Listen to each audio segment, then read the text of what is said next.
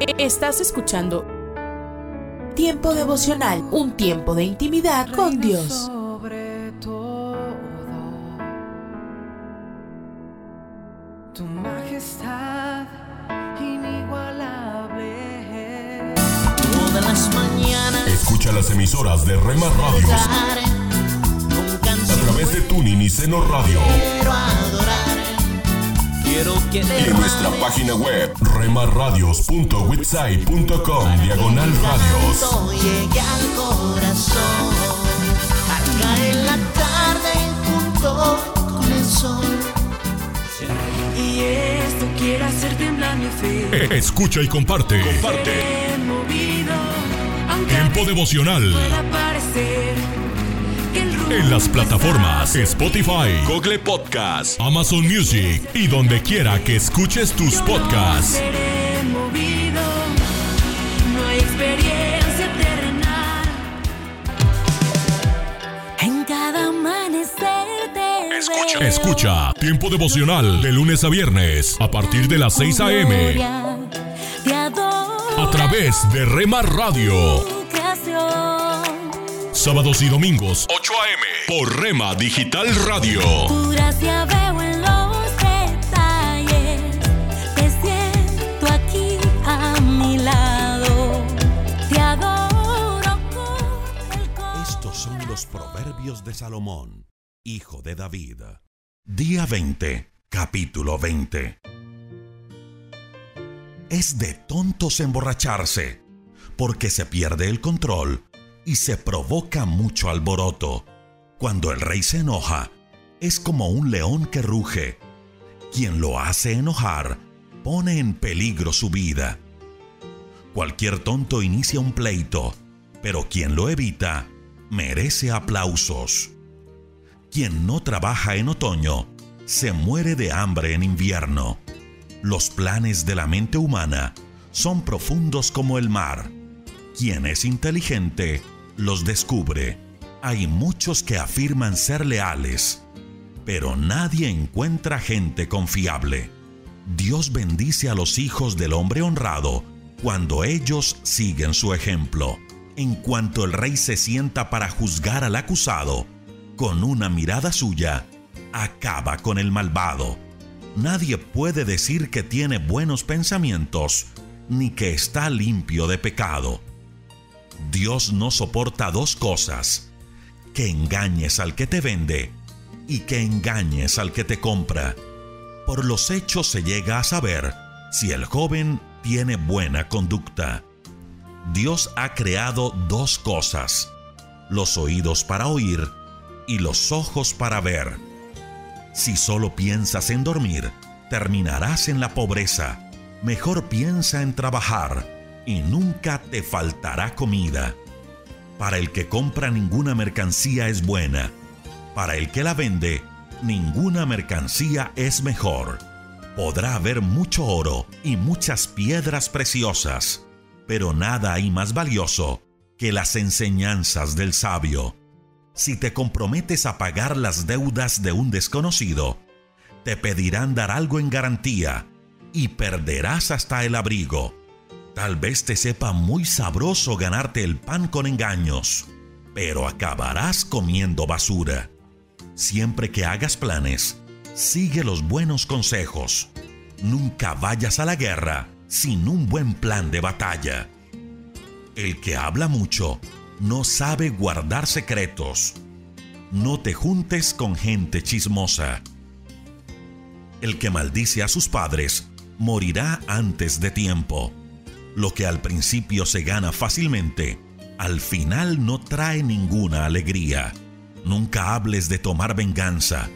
Mejor confía en Dios y Él vendrá en tu ayuda. Dios no soporta dos cosas.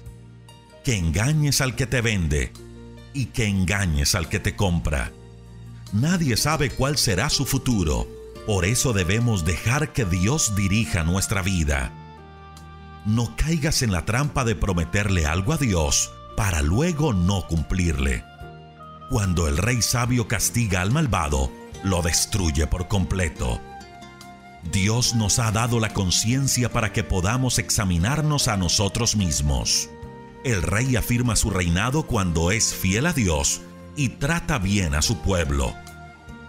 El orgullo del joven es su fuerza, la del anciano es su experiencia. Con golpes y con azotes se corrigen los malos pensamientos.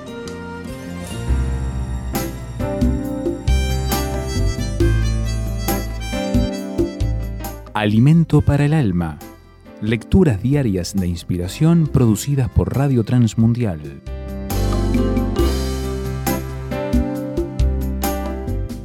Alerta. Toda la creación muestra el amor de Dios. Cada día de ella fue necesario para lo que sería creado al día siguiente. Y lo último que creó Dios fue al hombre. Toda ella fue puesta a nuestra disposición. Nos dio sus normas para que al culminar nuestro camino por esta, su creación, podamos disfrutar de la eternidad al lado de Él. Su requisito fue que creamos en su Hijo y en su obra redentora. Este requerimiento estaba planificado desde Génesis 3, donde dio la solución necesaria a la caída del hombre, la que hizo que perdiéramos nuestra comunión con Dios. Es una pena muy grande cuando encontramos a personas que se sienten incómodas cuando les mencionamos a Jesús. Incluso llegan a pedir que respetemos sus creencias. Si sabemos que esas creencias los harán sufrir por toda la eternidad, no podemos quedarnos callados sabemos que están cayendo al abismo. No podemos ofrecerles solo un dedo para que se sujeten a nosotros. Debemos darle toda la mano y el brazo y alarlos de ese lugar de sufrimiento. En la parábola que el doctor Lucas narra, el dueño de la viña claramente es Dios. Podemos ver que Dios nos llamará a cuentas por nuestros frutos. Nos envió sus profetas, nos envía a sus predicadores y misioneros y nos da su palabra escrita. ¿Qué hemos hecho con ellos? ¿Los hemos rechazado? ¿Los hemos ignorado? ¿Hemos descuidado sus requerimientos? Al rechazar a su Hijo, estamos desperdiciando la bondad del Creador de esta viña. Jesús nos llama y espera. Reconozcamos su voz. Mis ovejas oyen mi voz y yo les doy vida eterna. Juan 10, 27 y 28. Meditación escrita por Neri de las Casas Berreteaga, Estados Unidos.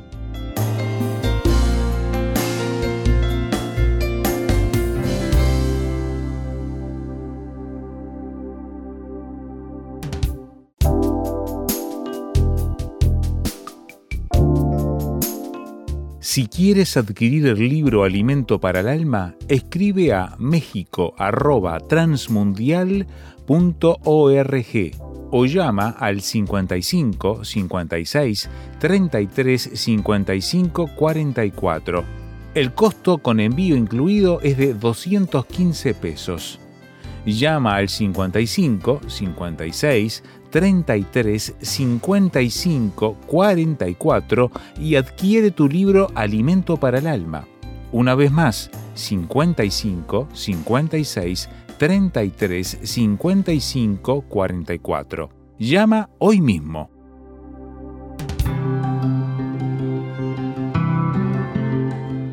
Somos mujeres de esperanza. Unidas elevamos nuestras voces al Señor, orando por nuestro mundo.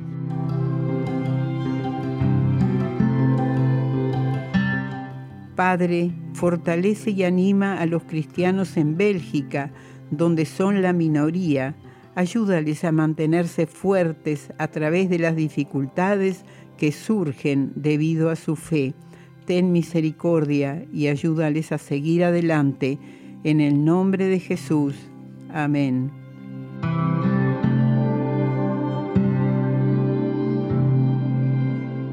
Descarga el boletín de oración con todas las peticiones del mes, artículos adicionales para sembrar esperanza en mujeresdeesperanza.org o solicítalo por WhatsApp al signo de más 598 91 610 610.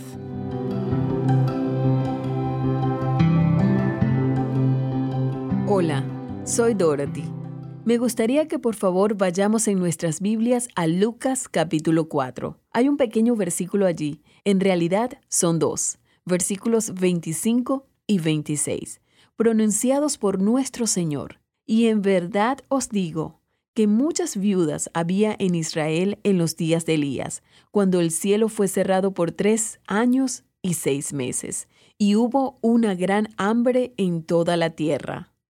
Pero a ninguna de ellas fue enviado Elías, sino a una mujer viuda en Sarepta de Sidón. Interesantes versículos, ¿no es así? Leemos en el Antiguo Testamento, en Primera de Reyes capítulo 17, cómo Elías, que era el profeta de Dios, oró para que no lloviera. ¿Te das cuenta de que la gente adoraba a Baal esperando que al apaciguarlo les lloviera? Pero nos damos cuenta de que al poner a Elías en esta posición, porque él mismo es quien había orado para que no lloviera, se veía afectado por esta situación. Y Dios envió lo que podríamos llamar el cuervo express. Lo enviaba todos los días para suplir su comida. Él envió cuervos de todas las clases con comida para Elías. Había este pequeño arroyo, el arroyo Kerit, pero cuando se secó, Dios dijo, Ahora quiero que vayas a la misma tierra de donde vino la malvada reina Jezabel. ¿Podrías imaginarlo yendo justamente allí? ¿Exactamente a ese territorio? Esa palabra que acabamos de leer, la pequeña población descrita como Sarepta en el Evangelio de Lucas, regresando a Primera de Reyes, se llama Sarepta y pertenecía y perteneció a la tierra de Sidón. Esto no está muy lejos del área de Tiro. Fuera de allí de donde había venido esta malvada mujer Jezabel. Esta mujer perversa había traído estas prácticas, que eran parte de lo que sucedía con frecuencia allí en el templo mismo, donde el único Dios vivo y verdadero debería haber sido adorado. Así que Elías llegó a Sarepta, y como mencioné, él había salido de un lugar sin agua. Primera de Reyes 17. Él vio, he aquí, una mujer viuda que estaba allí recogiendo leña.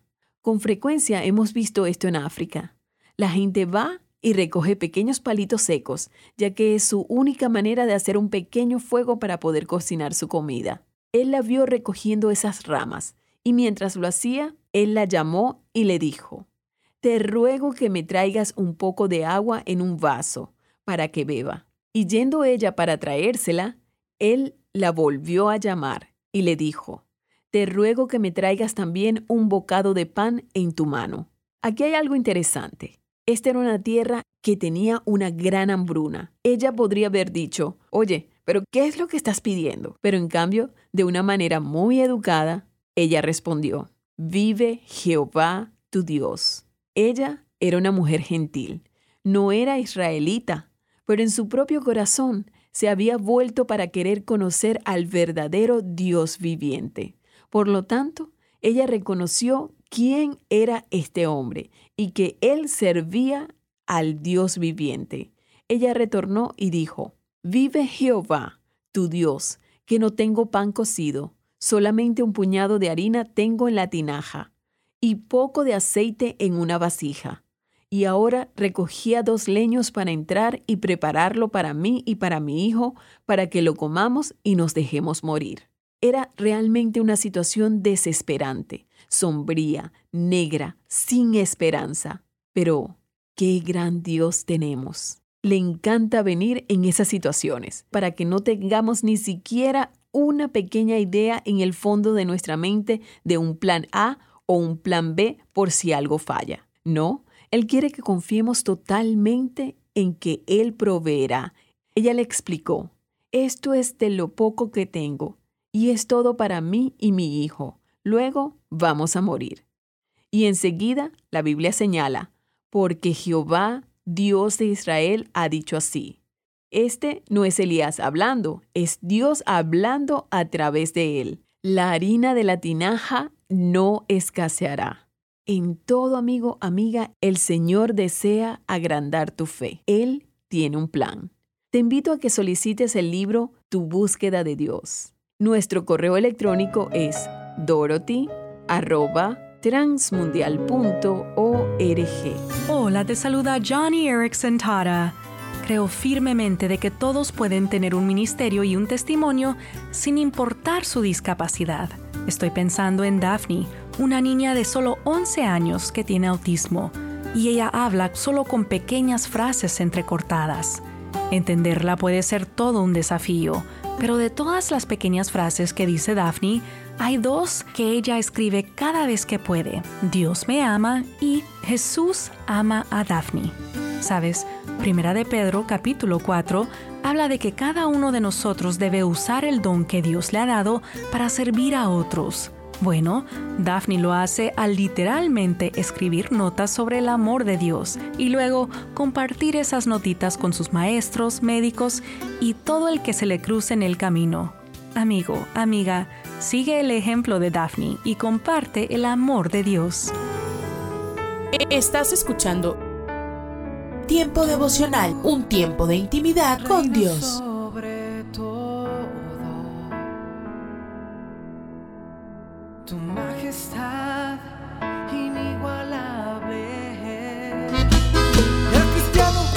Las emisoras de Rema Radios Enojado, a través de Tuning y Seno Radio cristiano no y en nuestra página web remarradios.witsai.com diagonal radios. enojado. El cristiano no puede estar desanimado. ¿Cómo no voy a servirte, Dios, si tú eres Eh, Escucha y comparte. Comparte. Si estuviera en el fondo del mar, Tiempo devocional solo tú me salvarás. ¿Cómo en las plataformas Spotify, Google Podcast, Amazon Music y donde quiera que escuches tus podcasts. Por amor, mi mejor canción. Solo tú me. Aún recuerdo aquel momento en el que te Escucha, escucha Tiempo devocional de lunes a viernes a partir de las 6 a.m. Recuerdo ver en tu mirada a través de Rema Radio. Necesitaba. Sábados y domingos, 8 a.m. por Rema Digital Radio. Tanta gracia que ni en mil años podré merecer. Recuerdo ver en tu mirada perdón de un padre que me amaba. Esto es la palabra para ti hoy.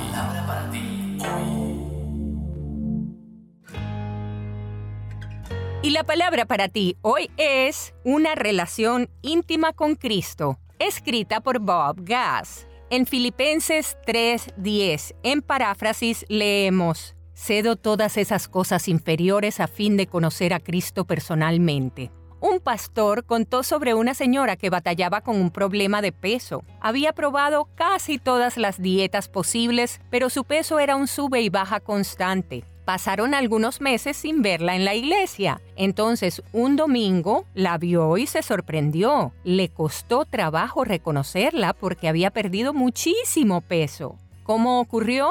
Pues había conocido a un hombre y se había enamorado. Ella le explicó al pastor que se iba a casar y quería lucir lo mejor posible para él en su traje de novia. Aquí vemos una lección importante. Si miras la vida cristiana como algo que se fundamenta en el cumplimiento de normas, vas a descubrir que va a ser una jornada de altibajos y muy difícil. Pero no será así si la miras desde la perspectiva de una relación. Esa mujer pudo conquistar el problema que había tenido durante años porque había desarrollado una relación y estaba buscando el deleite de esa persona. La intimidad con Cristo te da poder, también te trae alegría y por eso Pablo escribió, cedo todas esas cosas inferiores a fin de conocer a Cristo personalmente, experimentar el poder de su resurrección, ser un compañero en su sufrimiento y llegar con él hasta el final, a la muerte misma. En paráfrasis, ¿qué tan cerca estás tú hoy del Señor? ¿Te gustaría acercarte más? Puedes hacerlo. Él simplemente está esperando que des el primer paso. Acérquense a Dios y Él se acercará a ustedes. Dice en Santiago 4.8. ¿Cómo te acercas tú a Dios? Pues cediendo todas esas cosas inferiores y haciendo que la meta de tu vida sea conocer íntimamente a Cristo. Acabas de escuchar una emisión más de Mensajes de Fe y Esperanza. Puedes escribirnos por correo postal a la siguiente dirección: P.O. Box 8700 CARI NC 27512 Estados Unidos. También puedes enviar un correo electrónico a feyesperanza@transmundial.org. Gracias por la sintonía y la esperamos en el próximo programa de Mensajes, de, fe y esperanza.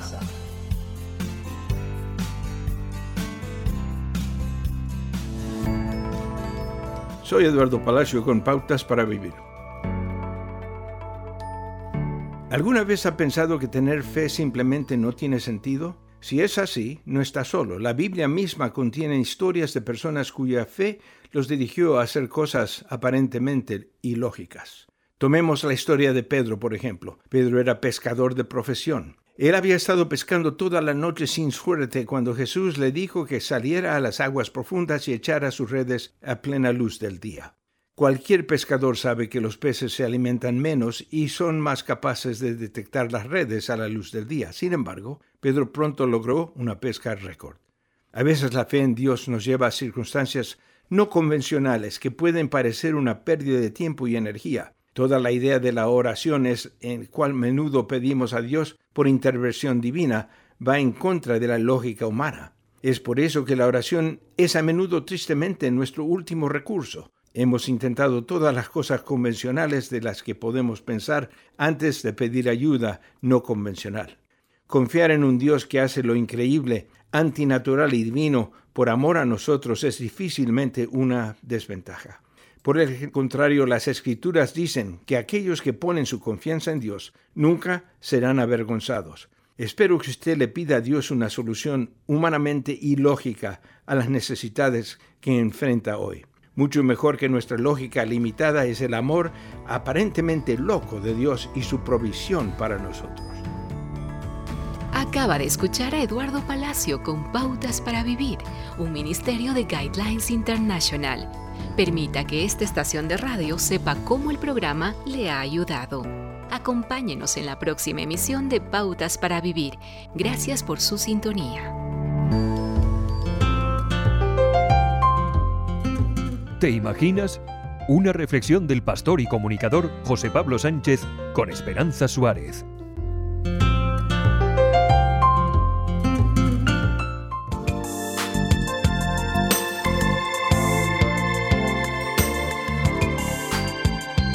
El 10 de abril de 2022, Scotty Scheffler se convirtió en el golfista número uno del mundo al ganar el Máster de Augusta. Su carrera como deportista comenzó desde muy pequeño cuando su padre descubrió la habilidad que demostraba con los palos de golf. Aunque en el instituto participó en el equipo de baloncesto y de golf, finalmente se definió por el golf cuando llegó a la universidad donde comenzó a cosechar trofeos. En la rueda de prensa posterior a su triunfo en el Máster de Augusta dijo, la razón por la que juego al golf es porque trato de glorificar a Dios y todo lo que Él ha hecho en mi vida. Así que para mí, mi identidad no es una puntuación de golf. El joven golfista compartió con los medios de comunicación lo que su esposa Meredith le había dicho por la mañana. Tanto si ganas este torneo de golf hoy como si pierdes este torneo por 10 golpes o incluso si nunca vuelves a ganar otro torneo de golf, todavía te voy a amar. Tú vas a seguir siendo la misma persona. Jesús te ama y nada cambia. Tanto Scheffler como su esposa son cristianos de corazón que viven de acuerdo a los valores que Jesús anunció. Por lo tanto, para ellos, la victoria o la derrota no determina su identidad o su destino. Dios tiene el control, me está guiando, afirma Scheffler. Lo que digo es que Dios tiene el control y que el Señor me está guiando y si hoy es mi tiempo, pues es mi tiempo. Con esta certeza, afronta cada partido con la paz que Dios pone en su corazón. Eso es lo que quiero sentir en el campo de golf, paz y divertirme, y simplemente sentir la presencia de Dios. Esa es mi oración y realmente lo he sentido hoy. Me he sentido en paz. Esto aseguraba el recién proclamado campeón del mundo tras ponerse la chaqueta verde que identifica al golfista número uno. Tener una relación de amistad con Jesucristo genera en Scheffler el deseo de rodearse de personas que comparten sus valores. Yo soy cristiano, eso es importante para mí, afirmó en una ocasión. Pero incluso si tú no eres cristiano, merece la pena pasar la vida al lado de personas con las que disfrutas. Si no tienes amigos cercanos y de calidad, creo que te estás perdiendo algo importante en la vida. El consejo más importante que puedo dar a alguien es que encuentre algo que le guste hacer y que disfrute haciéndolo con otras personas. Este fue el criterio que le llevó a cambiar de caddy. Conoció a su nuevo caddy, Scott, en un estudio bíblico realizado por golfistas profesionales en el Tour. Después de que se conocieron, Scheffler le llamó y le dijo, tengo muchas ganas de trabajar con un cristiano. Así es como trato de vivir mi vida. Así que le invitó a su equipo y Scott aceptó. Ambos hacen un buen equipo que les ha llevado a alcanzar el mayor éxito profesional en el mundo del golf. Pero también son conscientes de que ser cristiano no es un pasaporte directo al triunfo deportivo. Por eso afirman, la gente muchas veces piensa que si te conviertes en cristiano, Dios te facilitará todo, pero ese no es el caso. Ahora bien, tener al Dios del universo de tu lado hace que las cosas sean más fáciles de gestionar.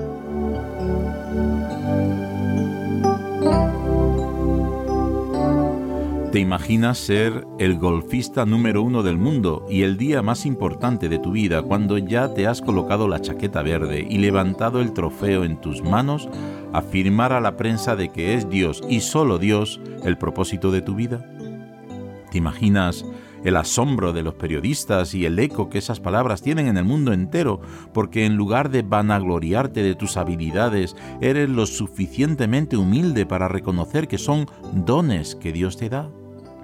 ¿Te imaginas que cada día antes de salir al campo y jugar pides a Dios en oración su paz, su compañía, su presencia y le dedicas todo tu esfuerzo intentando afinar la puntería para que en cada hoyo caiga la pelota perfecta al igual que la perfección de Dios dirigiendo tus pasos en la vida?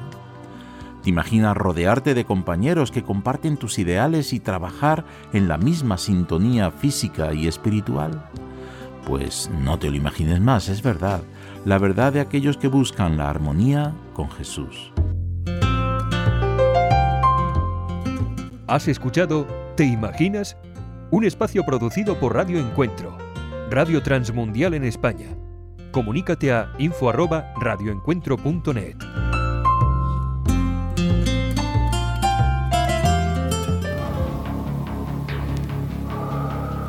En las nubes de la incertidumbre, el dolor y el desaliento, surge un rayo de esperanza en la voz internacional de la radio de Guillermo Villanueva.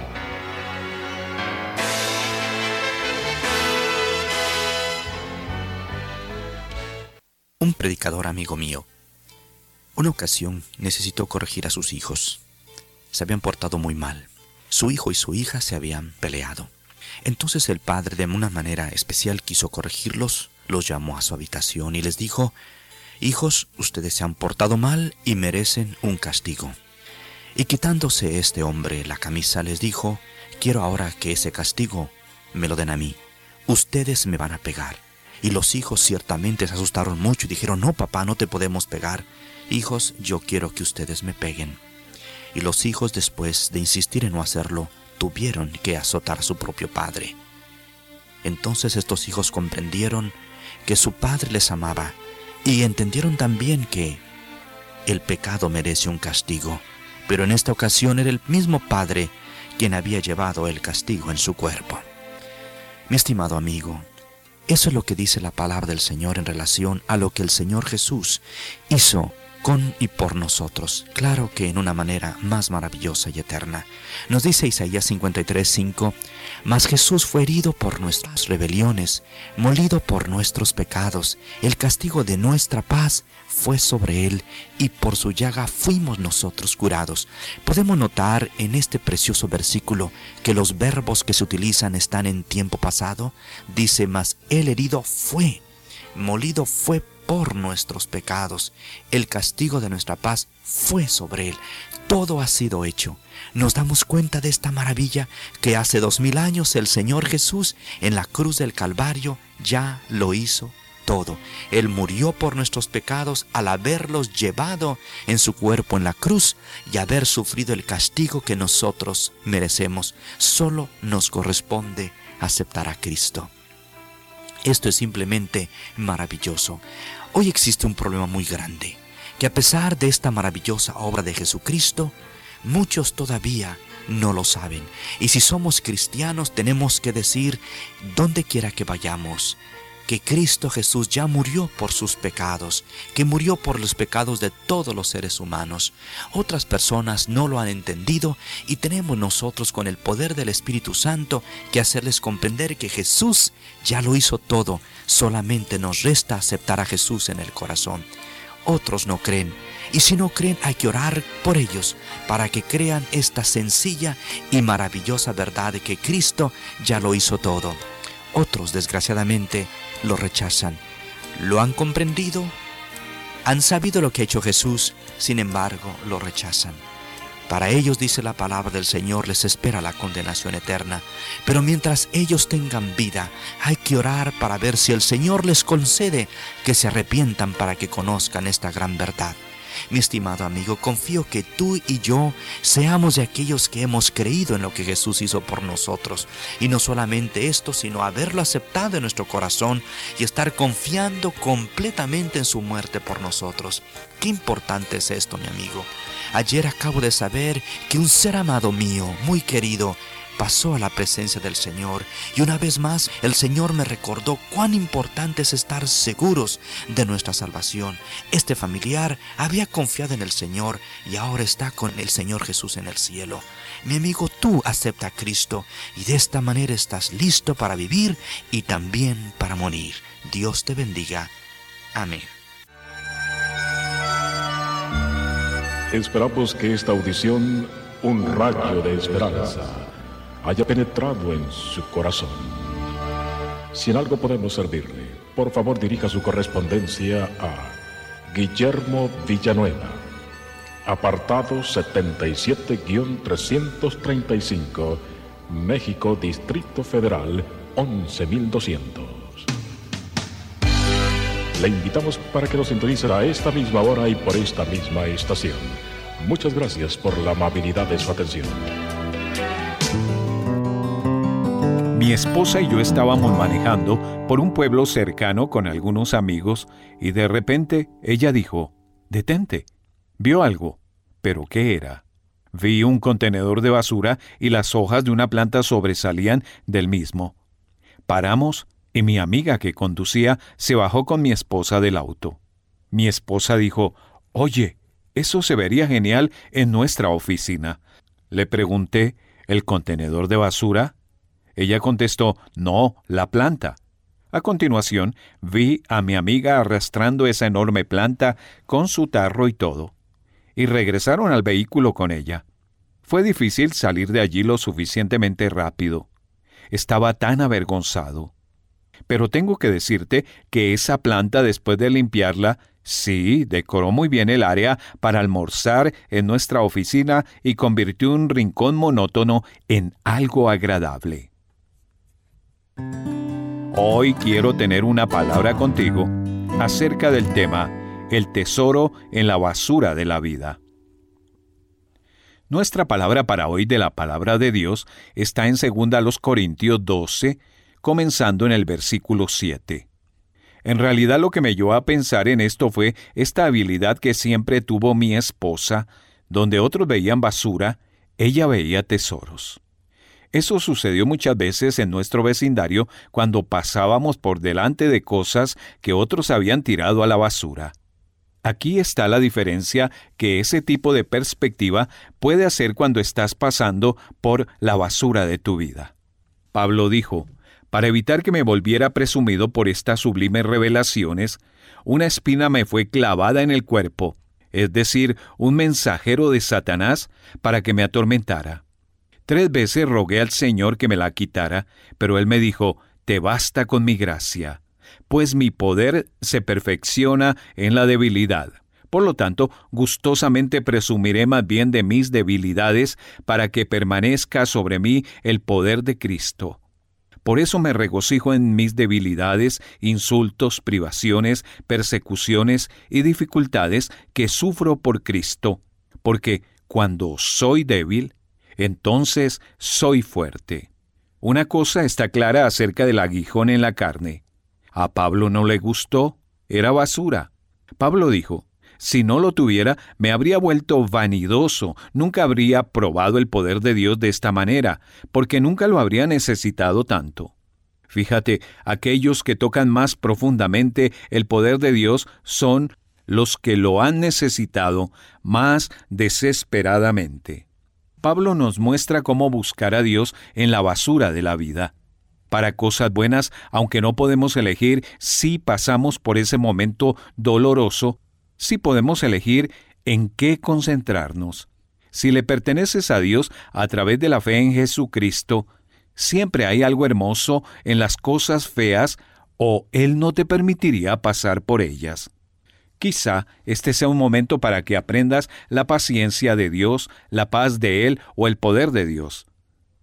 Tal vez sea el momento de dejar que otras personas tengan la alegría de servirte como les ha servido a ellos. Probablemente sea la hora de descubrir cuánto te ama Dios. O para desarrollar una nueva fuerza interior que nunca antes habías desarrollado. Sí, esta podría ser la mejor oportunidad la mejor plataforma que jamás hayas tenido para mostrar la diferencia real que hace Jesús, porque Él recicla la basura y la convierte en algo útil y hermoso.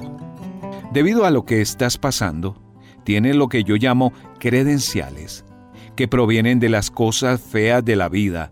Y si ven que Jesús te da paz, poder, resistencia y gozo en medio de eso, es posible que nunca tengas una mejor oportunidad para demostrar la realidad de tu Salvador a las personas que te importan. Mi esposa siempre me sorprendió. En la basura yo veía lo sucio, lo inútil. Ella la miraba y veía las cosas valiosas que podrían surgir de allí. Cuando se trata de la basura de la vida, eso es lo que hace Jesús. Dios puede usarla para algo hermoso si simplemente le pides que te muestre el tesoro que está en la basura. Una palabra contigo de Ran Hatchcraft. Estás escuchando Tiempo devocional, un tiempo de intimidad con Dios.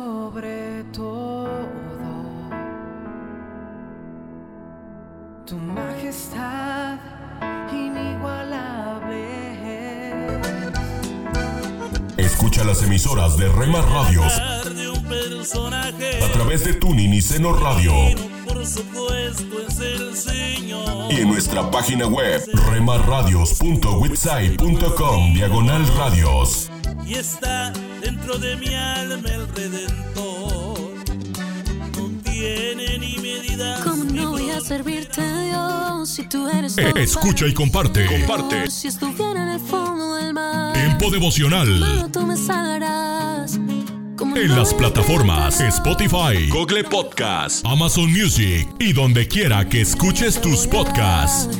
Por amor, mi mejor canción. Solo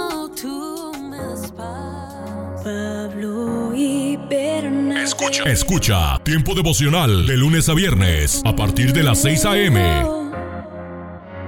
A través de Rema Radio. Sábados y domingos 8 a.m. por Rema Digital Radio. Palabra de Dios trajemos, no hay otro igual.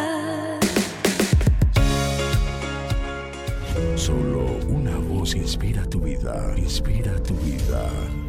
una voz de los cielos, con el pastor Juan Carlos Mayorga. Bienvenidos.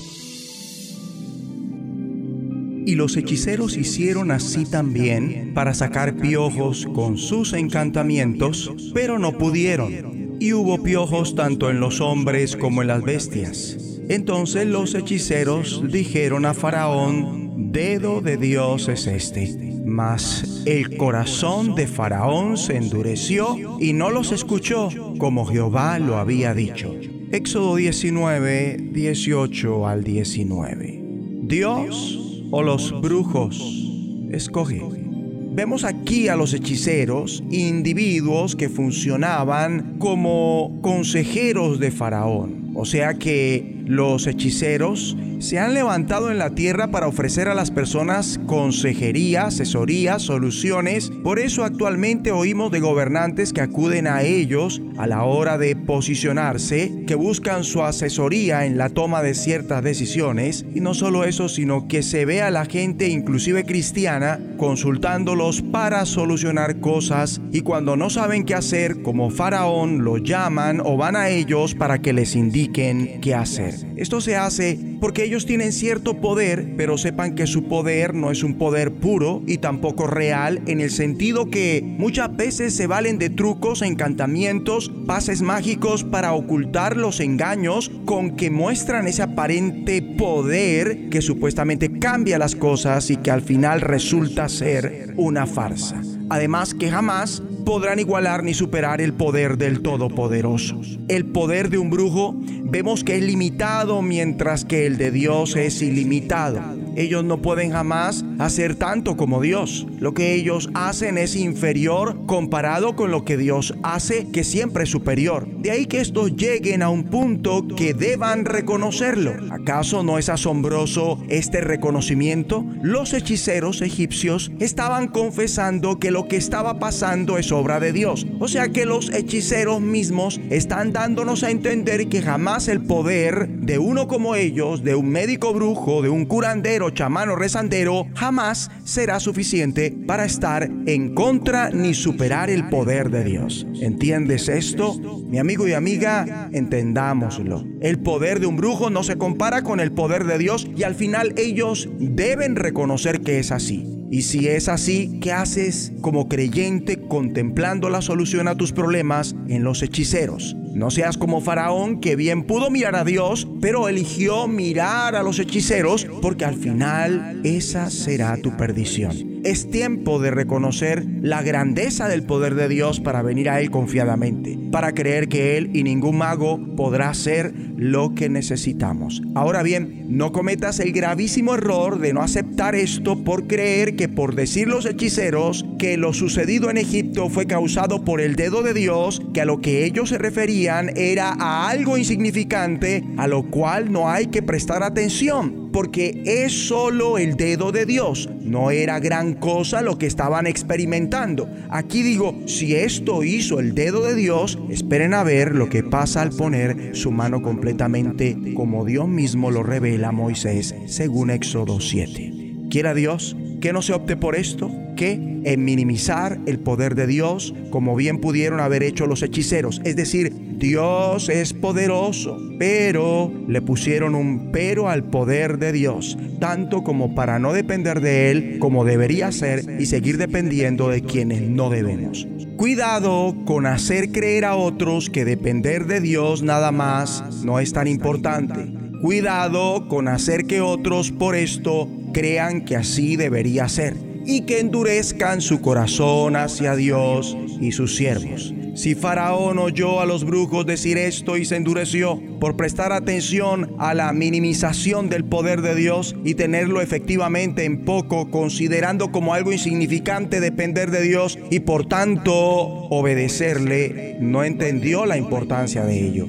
Mi amable oyente, ¿verdaderamente dependemos de Dios y su poder? ¿Creemos que nadie nos puede ayudar como Él? ¿Con qué te vas a quedar? ¿Con el poder inferior del médico brujo con el poder superior de Dios? ¿Qué vas a preferir? ¿La revelación insignificante de la divino o la revelación suprema de Dios? ¿En qué te vas a enfocar? ¿En lo que puede hacer el rezandero o en Dios y lo que solo Él puede por medio de sus siervos? Tu respuesta a esta cuestión determina si eres como Faraón o como Jesucristo, en el sentido de depender de Dios y su poder para todo, viviendo solo para actuar de acuerdo a lo que Él manda, la suma de su palabra y su voluntad revelada por el Espíritu.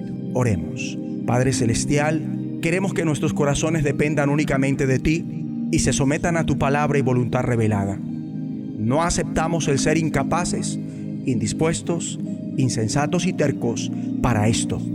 En el nombre de Jesucristo. La voz de los cielos, escúchanos, será de bendición para tu vida. Bendición para tu vida. Pan dulce para la vida. Reflexiones con Carmen Reynoso.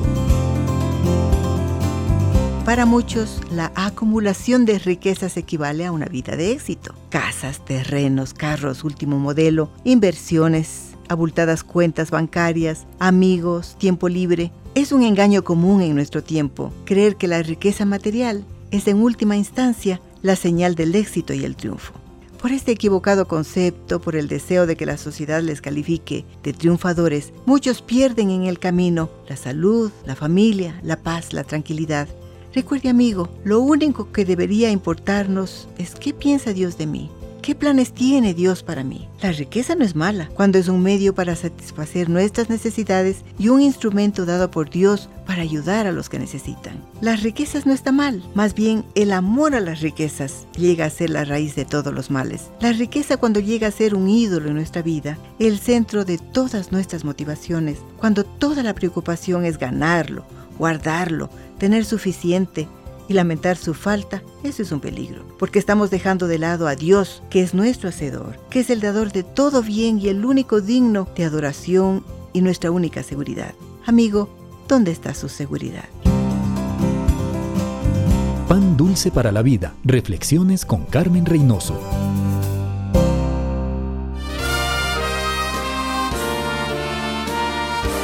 Presentamos La Buena Semilla una reflexión para cada día del año.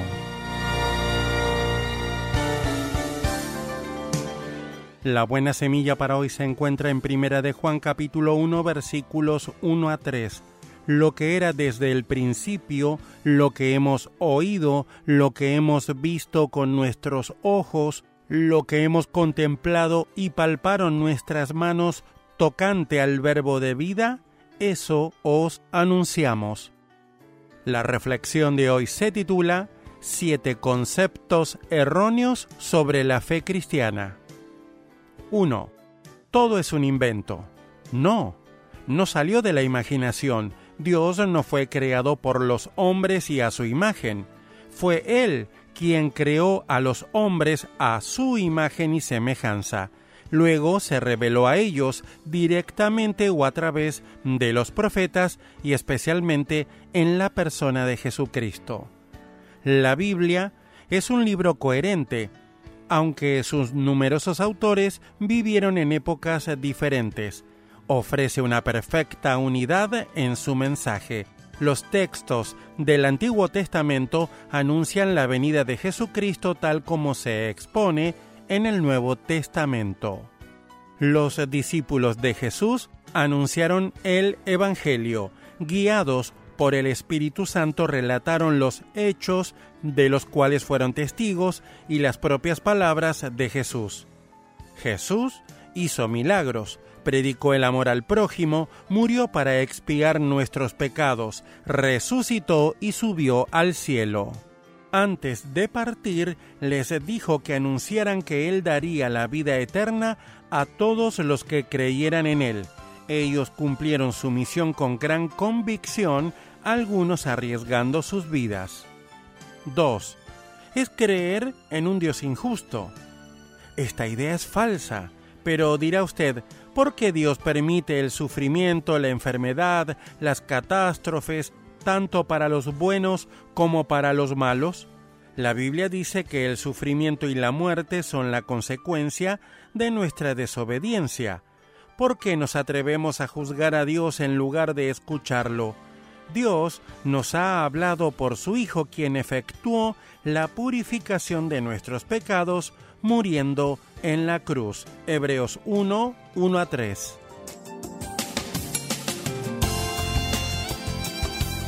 Para escuchar este y otros programas, le invitamos que visite nuestra página web en labuenasemilla.com.ar.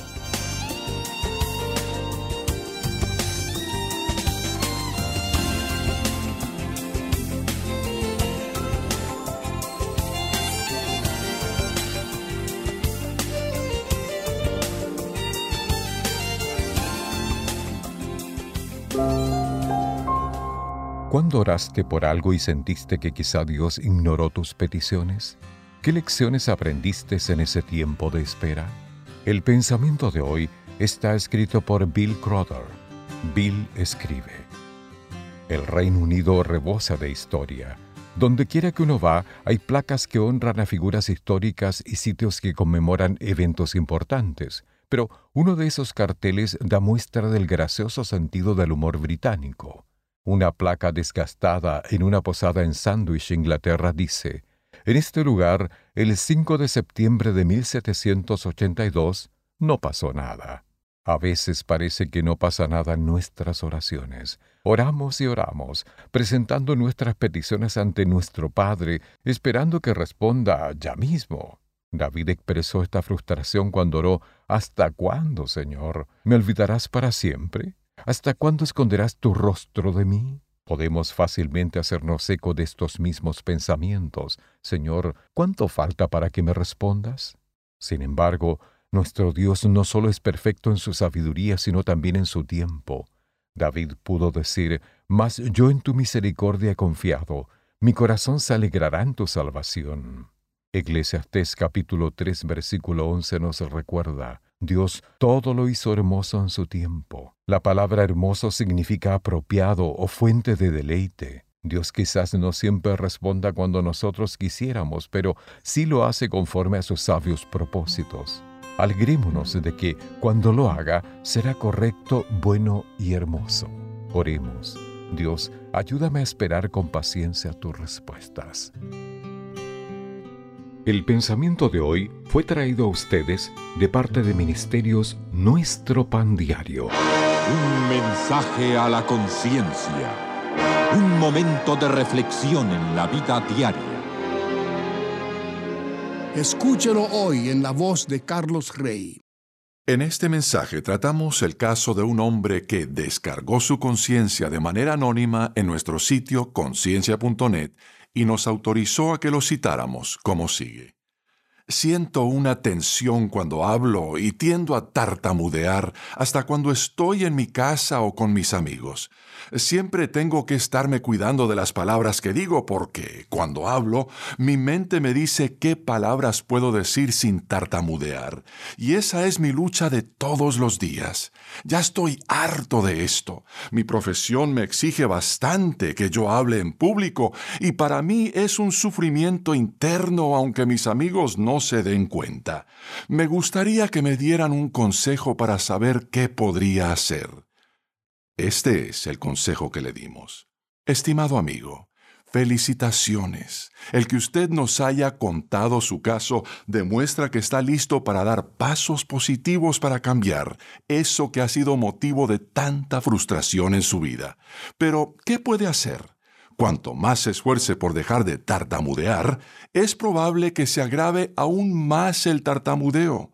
Cuando usted se concentra en dominar el habla, siente ansiedad esa ansiedad produce el tartamudeo cada vez más frecuente, que a su vez lo lleva a sentir más ansiedad. Es un círculo vicioso que por lo general no puede ser controlado sin ayuda externa. La mejor opción sería que consultara a un terapeuta del habla y del lenguaje. Hay profesionales especializados en las terapias más actuales para tratar el tartamudeo. Si no cuenta con los recursos necesarios para pagar ese tratamiento, le recomendamos que escriba cartas, envíe mensajes electrónicos e investigue en Internet hasta que encuentre una organización que pueda ayudarlo. Algunos medicamentos surten el efecto positivo de reducir la frecuencia del tartamudeo, mientras que otros tienen efectos secundarios que pueden hacer que empeore. Usted debe consultar esto con su médico. Hay adultos que han logrado disminuir el tartamudeo al hablar del problema con sus amigos. Cuando deja de ser un secreto, sienten alivio de su ansiedad y ese alivio reduce la frecuencia del tartamudeo. Eso los lleva a sentir aún más alivio, lo cual reduce aún más el tartamudeo. Esto le ha sucedido a uno de nuestros hijos que aún tartamudea siendo adulto. Moisés el patriarca tenía un impedimento en el habla, pero ¿es eso lo que más recordamos acerca de él? No, recordamos más bien que él fue el gran líder que sacó a su pueblo de la esclavitud en Egipto. Dios ayudó a Moisés y lo usó a pesar de las dificultades que tuvo que superar, y Dios quiere hacer lo mismo con usted. ¿Por qué no le pide a Dios ahora mismo que lo acompañe al comenzar a buscar alivio para este aspecto frustrante de su vida? No pierda la esperanza. Linda y Carlos Rey. El consejo completo, que por falta de espacio no pudimos incluir en esta edición, puede leerse con solo pulsar el enlace que dice Caso 84 dentro del enlace en conciencia.net que dice Caso de la Semana. Si aún no se ha suscrito para recibir un mensaje a la conciencia a diario por correo electrónico, le invitamos a que ingrese a conciencia.net y se suscriba hoy mismo.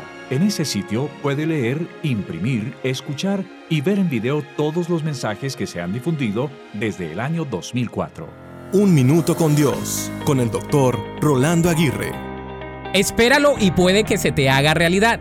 Eran las palabras que una mamá efusivamente le decía a su hijo en una tienda que recientemente visitamos con mi familia. El niño volteó y le dijo, ¿de veras?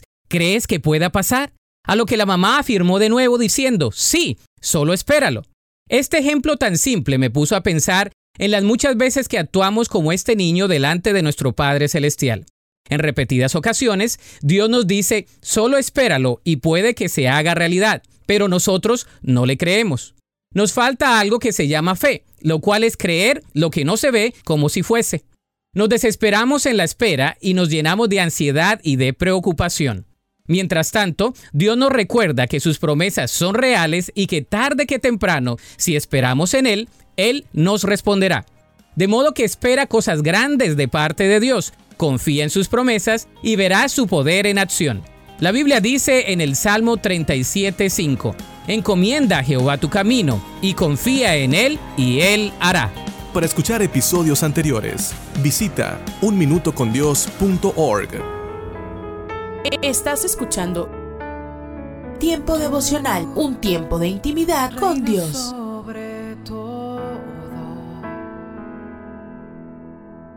tu majestad inigualable. Escucha las emisoras de Rema Radios Alabanzas, a través de Tuning y Seno Radio alabanzas al Rey de la vida. y en nuestra página web remarradios.witsai.com diagonal Por su gracia divina.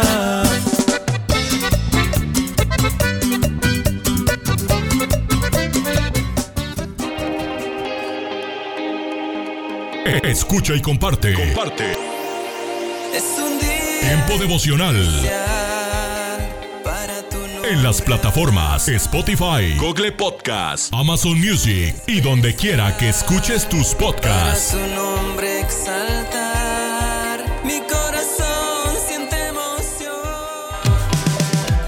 En cada amanecer te Escucha. Escucha Tiempo devocional de lunes a viernes a partir de las 6 a.m. a través de Rema Radio.